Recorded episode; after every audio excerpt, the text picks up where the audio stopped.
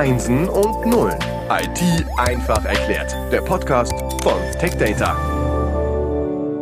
Herzlich willkommen zum Podcast Einsen und Nullen IT einfach erklärt. Wir sind jetzt in der vierten Episode. Wir reden über die Cloud. In der letzten Woche haben wir über das Cloud Pack for Data gesprochen und heute schauen wir uns das Cloud Pack for Multi-Cloud Management an. Zu Gast ist Bennett Neuhäuser. Hallo Bennett. Hallo Frank. Was machst du und warum bist du heute zu Gast? Ich komme aus dem IBM Geschäftspartnervertrieb, bin dort mit einigen unseren Partnern und Distributoren unterwegs und der Geschäftsbereich nennt sich Cloud and Cognitive Software bei der IBM. Und warum Cloud Pack for Multi-Cloud Management, wie wir es heute besprechen wollen. Ich bin über das ganze letzte Jahr, seitdem wir die Cloud Packs angekündigt haben, mit dem Michael Siegmund, den ihr ja kennengelernt habt, auch in den vorherigen Folgen unterwegs gewesen und bin quasi der vertriebliche Kollege von dem Michael Siegmund. Das heißt, sehr viel mit den Cloud Packs und eben auch mit dem Themenbereich Multicloud Management unterwegs. Darüber wollen wir heute auch reden. Natürlich dann die erste Frage, warum reden wir darüber und was ist das überhaupt, also Multi-Cloud Management? Ja, ist eine interessante Frage, weil, wie es der Michael schon ein bisschen auseinandergenommen hat, alles ist ja Cloud und wen man fragt, der definiert Cloud hier und da ein bisschen anders. Gucken wir uns einfach mal die Landschaft an und schauen mal in die Rechenzentren unserer Kunden, in die IT unserer Kunden und äh, da treffen wir auf ein Bild, das über zwei Drittel unserer Kunden Dienste aus mehr als drei Public Clouds plus dann natürlich ihr eigenes Rechenzentrum nutzen. Das heißt, hier ist eine sehr heterogene Landschaft schon heute unterwegs. Es gibt keinen, der nur eine Cloud hat, sondern wenn man mal ehrlich ist und mal anguckt, welche Dienste woher kommen, dann sind das doch etliche. Warum ist das so? Also warum gibt es oft mehr als dreimal eine Cloud? Ja, zu, zunächst hat es wie ja wahrscheinlich bei jedem von uns irgendwo mal eine Historie. Das heißt, irgendwo fängt jeder mal an. Ähm, es gibt hier und da kurzfristig irgendeinen Bedarf im Fachbereich eins, zwei, drei, vier, fünf. Das kann man gar nicht so genau sagen, wie das alles entstanden ist. Aber ich brauche jetzt mal ein Stück Speicher, hole ich mir den irgendwo her. Ich brauche jetzt mal irgendeinen Dienst, hole ich mir den irgendwo her. Das heißt, eigentlich ist die Historie mehr oder weniger der bisher fehlenden Strategie geschuldet. Und so hat sich das einfach aufgebaut aus, ja, einfach der, der Historie raus und auf einmal gibt es hier verschiedene Dienste, die aus den verschiedenen Abteilungen auch konsumiert werden. Hm, also kann man sagen, es gab viele Schnellschüsse und nicht wirklich eine strategische Vorangehensweise. Oft, ja, das ist so richtig. Okay, nur zum Verständnis. Wir haben Cloud mal unterteilt in Infrastruktur, Plattform, Software as a Service. Ähm, worüber reden wir hier? Hauptsächlich reden wir über den Infrastruktur- und Plattformteil. Container ist so das Schlagwort, da hat der Michael Sigmund ja einiges dazu gesagt. Alles, was containerisiert ablaufen kann, darüber reden wir, aber auch über virtuelle Umgebungen, über die virtuellen Maschinen, die oft bei den Kunden ja schon heute äh, vorhanden sind. Okay, du hast gesagt, es gibt viele Unternehmen, viele Kunden, die mehr als drei Public Clouds haben. Ähm, was sind die Vorteile davon, dass man nicht sagt, okay, wir haben eine im Keller, irgendwas Privates, und dann haben wir einen Anbieter draußen? Warum macht man das so? Das kann wirklich viele Gründe haben und es gibt durchaus berechtigte Gründe, warum nicht nur eine Cloud die Cloud der Wahl sein kann. Du hast gerade den Keller erwähnt.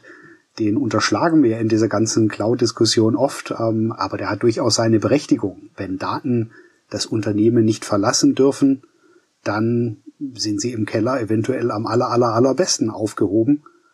Dann gibt es äh, andere Regularien. Die SGVO ist vielleicht so ein, so ein Beispiel. Ähm, da ist man schnell mal versucht, irgendwelche Urlaubsfotos kann man schnell in diese ganzen ähm, Dienste mal hochschieben. Aber wenn es um vertrauliche Informationen geht oder um Daten, die da überhaupt nicht zu suchen haben, ja, dann ist es ein ganz anderes Bild. Kosten sind einer der Aspekte. Ich habe vielleicht eine günstige Cloud, die jetzt nicht in meinem Keller steht, wo ich Dinge erledigen lassen kann zu viel, viel geringeren Kosten, als ich sie selber habe. Aber last but not least auch Nischenanbieter für Spezialanwendungen, für Spezialdienste. Ähm, die könnte ich vielleicht gar nicht selber aufbauen. Ähm, die kriege ich vielleicht nicht von der Stange, sondern brauche da wirklich einen Spezialanbieter. Also es kann mannigfaltige Gründe geben, weshalb ich mehrere Dienste in mehreren Clouds nutze und das zu Recht. Man spricht häufig von den sogenannten Pain Points, also die Schmerzpunkte. Sind die Punkte, die du gerade genannt hast, die Vorteile, gleichzeitig auch die Punkte, die bei den Kunden Schmerzen verursachen, wo sie sagen, uiuiui, ui, da müssen wir was machen? Ja, gute Frage, weil was, was nennen denn die Kunden an Punkten, an wichtigen Anliegen ähm, Stand heute, wenn es um Clouds oder äh, das Thema Cloud grundsätzlich geht? Das ist einmal das Bewegen von Daten, von Anwendungen von einer Cloud in eine andere. Cloud 1 passt mir vielleicht nicht mehr oder äh, hat irgendwelche Änderungen in den AGBs vorgenommen. Wie kriege ich also diese ganzen Sachen von der einen Cloud in eine andere? Dann habe ich vielleicht Umgebungen, das wäre der zweite Punkt, die zu Recht in zwei verschiedenen Clouds oder drei oder noch mehr liegen, also Ausschnitte aus ähm, einer Anwendung, aus einem Datentopf, aus ja, verschiedenen Aspekten. Wie verbinde ich die denn alle miteinander? Ähm, das ist ja nicht so, dass ich von einem Server zum anderen da mal schnell ein Netzwerkkabel ziehe.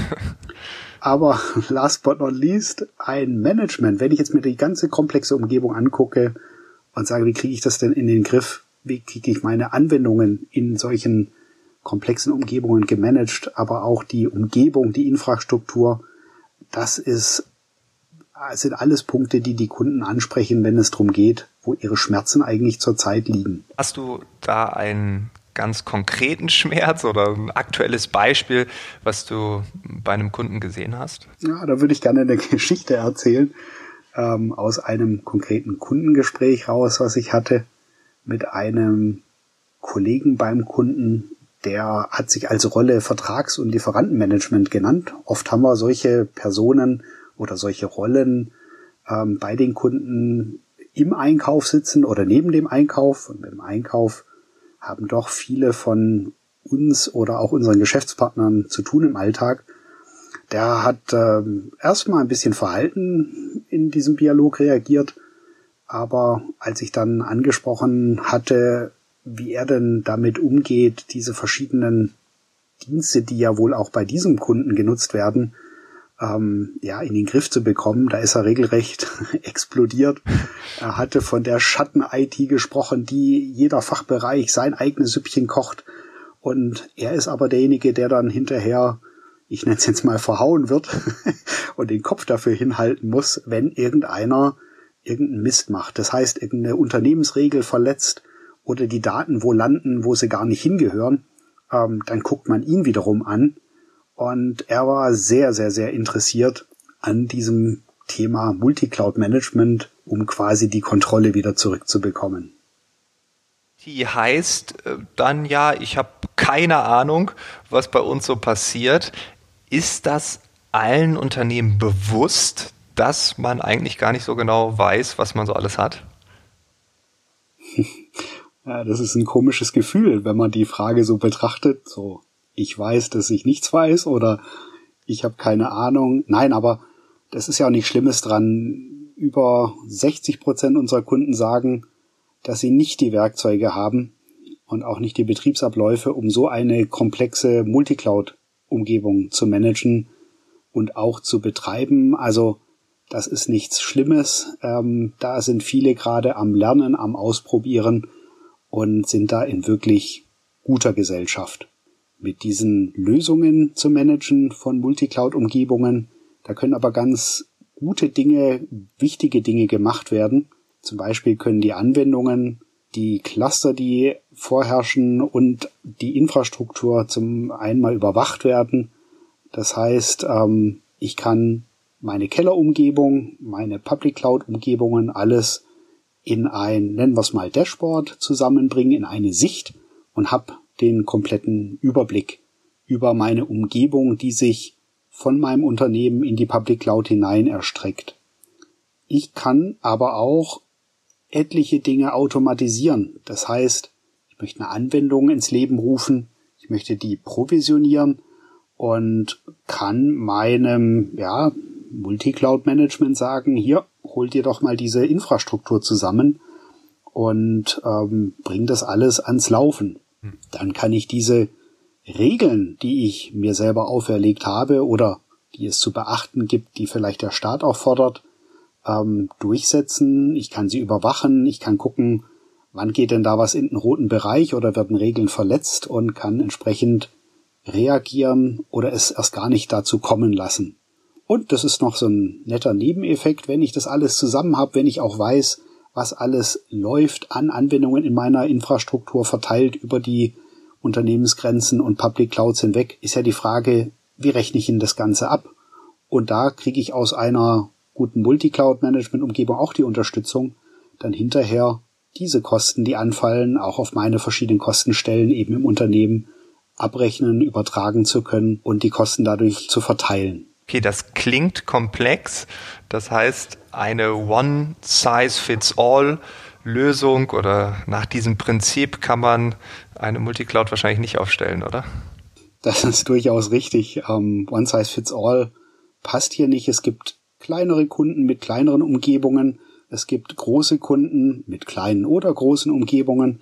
Das heißt, jeder hat gewissermaßen eine andere Umgebung, aber hier lohnt sich's auch vom Kleinen. Also wenn ich meine virtuellen Maschinen mal angucken möchte und mal nur mit einer Public Cloud in Verbindung treten möchte, dann lohnt sich hier ein Blick in so ein Multi-Cloud-Management-Thema durchaus. Jetzt sprechen wir hier ja in der Runde von den Cloud Packs und dieses eine Cloud Pack äh, mit dem Namen Cloud Pack für Multi-Cloud Management, das ist nicht ohne Grund so zusammengeschnürt worden, dass ich eben diese vielen Helferlein, diese Einzelwerkzeuge ähm, gebündelt habe, von der IBM gebündelt habe in diesem Cloud Pack für Multi-Cloud Management.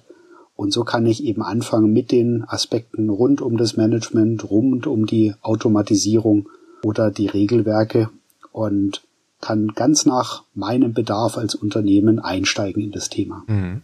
Wenn es zu diesem Multicloud-Management-Thema Fragen gibt, beziehungsweise auch zu anderen Cloud-Packs, der Michael hatte sie alle mal umschrieben, sechs an der Zahl, dann gebt uns aber auch gerne Bescheid, denn ihr merkt, wir berühren hier verdammt viele Themen, nicht nur Management, Automatisierung, sondern im Prinzip äh, sind wir hier an einer Schnittstelle, an einem Mischpult der IT. Ähm, und es gibt andere Kernpunkte von den anderen Cloud Packs, die erklären wir gerne bei Bedarf auch separat. Gebt uns bitte Bescheid. Perfekt. Also in den Show Notes werden wir dich, dein LinkedIn-Account und die Privatadresse verlinken. Dann kann man dir eine Postkarte schicken oder dich einfach adden und dort die Fragen stellen. Ähm, ja, Bennett, vielen Dank, dass du uns in die Welt der Multicloud-Lösungen, der Multicloud-Management-Lösungen geführt hast. Vielen Dank auch an die IBM für das Sponsoring dieser Staffel. Und äh, ja, wer weiß, vielleicht hören wir uns irgendwann demnächst nochmal wieder, wenn wir entweder tiefer eintauchen oder wir vielleicht ein Thema ja, besprechen, was doch deinen Bereich ziemlich stark überschneidet. Herzlichen Dank dafür. Bis bald. Ciao. Bis bald. Tschüss.